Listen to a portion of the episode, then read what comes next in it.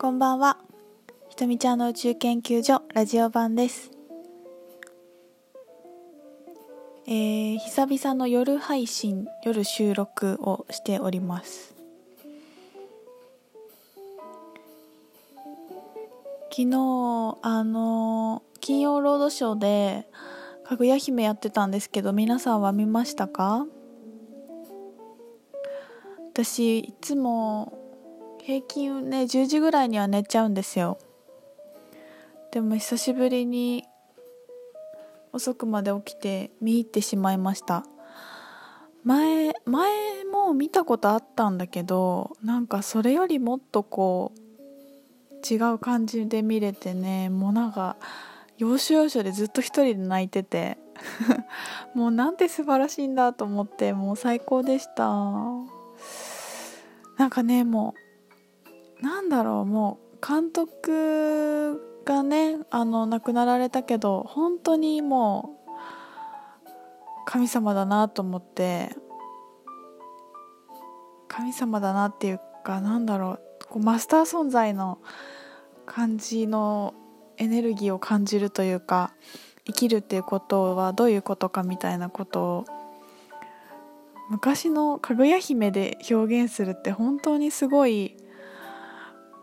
なんかこう高等な感じに私には思えて美しいなと思ってなんかねこう全ての人の物語だって思ったんですよね。こう昔の昔話だから昔お城に閉じ込められてたお姫様の話とかでもないしこう女の人の話とかでもなくてもう地球に生まれてきた人全ての共通のお話だと思ってもうこう宇宙とか好きな人であればこう心揺れないはずがないのではないのではって思っちゃうんだよね。なんかこうもうあんなにね美しくてわーってこう自然が大好きでわんぱくではしゃはしゃいで楽しそうに生きてたかぐや姫がどんどんどんどんこの地球のルールっていうものによって心を閉ざしていって笑わなくなってお話ししなくなっていくところとかもうみんな一度はそういうことある人もいるのではないでしょうか。一度ね心を閉ざしていくところとか。でこうそしてまた気づいていくっていうストーリーなんだけどもうあの月に帰らないといけなくなっちゃってから私はどうしてここに来たのかやっと分かったんですって言って。言っていいこれ？ここ結構一番大事なとこだから見たい人は聞かないでくださいこの配信。私は言いたいので言いますよ。あの生きるためにここに来たんだって言うんですよ。もううーって泣いた。泣くよですよねみたいな。そうですよねってなって。ふーって泣きながら。そんな感動したのに眠くて。最後の月に帰るシーンは見てないんだけど。いやねでもよかったな。なんかねあのこういろんなあのお殿様なのかな。からこう恋文をもらって会ってくださいって言われてねであのなんだっけ竜のなんとかととかこうなんかまあ宝物のようだってかぐや姫を表現して5人の殿方がいらっしゃってあなた例えばなんとかのお花のようだとかこうなんか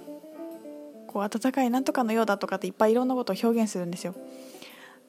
かね見たことない方に分かるように今言ってるんだけど全然表現違くてごめんって感じなんだけどまあそのあの宝物に表例えてこう褒めたたえるんですね。でかぐや姫がじゃあそれを持ってきてください私に見せてくださいって言うんですよ。で結局5人の人は、持ってくる人もいたりするんだけどまあ大体はなんかこう嘘つくっていうのかななんかつくもの職人に作らせてたりとかまあなんか取ろうと思ったら最後死んじゃった人とかもいたりとかしてで結局そのあのかぐや姫の心を動かした人がいなかったっていうところのシーンがあるんだけどまあでもなんか見ててちょっとこうかぐや姫のこと愛している人がいなくてかわいそうっていう風に思うこともできるんだけど思うこともできるしその5人の殿方がただの嘘つきでこの外見とか噂でかぐや姫を愛している見せかけのそういうものにとらわれているっていうことを言うのもそうなんだけどさかぐや姫は鬼畜だなと思ったんですよねなんか。なんかね一人私ちょっと原作が今全然わからないからそのあのジブリのお話だけど一人あのなんとかって表現したんだけどそれが持ってこれなくてであの足元に咲いてたお花を持ってきてあのそういうことじゃなくてこうなんかなんていうか、まあ、身近にあるお花のように私は何かでそのななんていうのかな、まあ、とにかくあなたがすごく純粋に好きだっていうことをあの改めて思ったんですって言って告白しに来た人がいたんですね一人。でもうこんなところに閉じ込められてないでこう一緒に走り回ったりこうなんていうのお空を眺めたりしましょうみたいなここから出てしまいましょうさあ行きましょうとかっていうその方がいたのね。でちょっともうかぐや姫も嬉しくて涙を流してさあいいかなってちょっと思ったんだけどでそこでちょっと作戦を考えてかぐや姫じゃなくてお母さんが出てきたの代わりに。でさあ行きましょうって言ってこう顔を見よう初めてご対面で初めてのご対面でお母さんがドーンって出てきてで「うわごめんなさいすいません」って言って逃げちゃうっていうシーンがあるんだけどいやでもさまあそのそのシチュエーションもあれなんだけど一緒に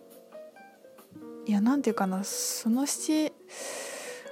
や単純にさ自分がそう思っておじさん出てきたらびっくりするよね いやその見た目とかそういうことじゃないんだってことを言いたいんだと思うんだけどさこう見た目見た目も大事だとも思うしある側面では。私さその愛する人にときめいていてその表面上で体も形も見たことないけどその人に心惹かれていてさあ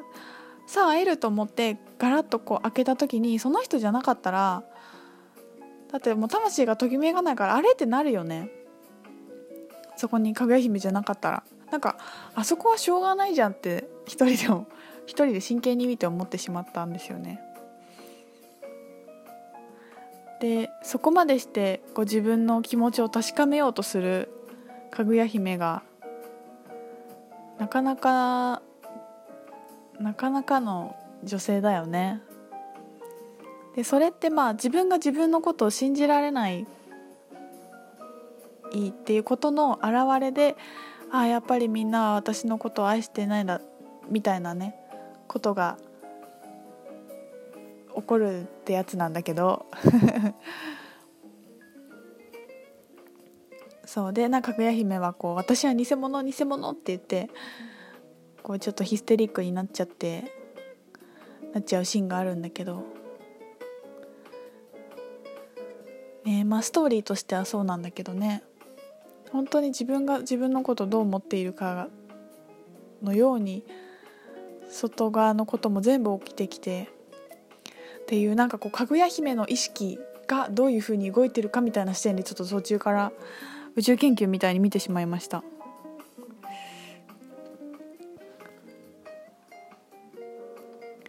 いやでも面白かったなよかったですなんかこう多分あの映画って自分がまたね1年後とか見ると全然違う感じでに感じるんだろうなと思って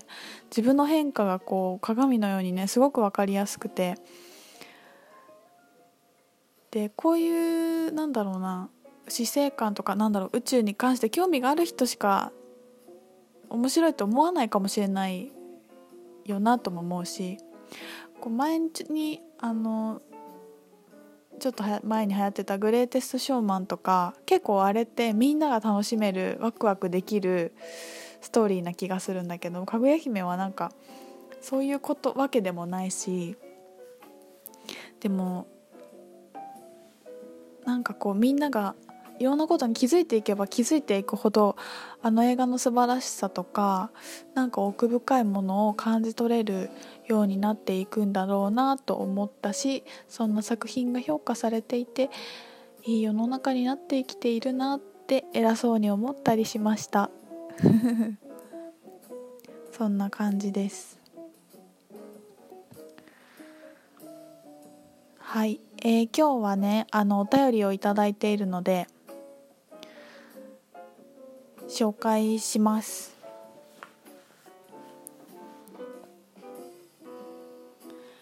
えー、ひとみちゃんこんばんは。ゆうと言います。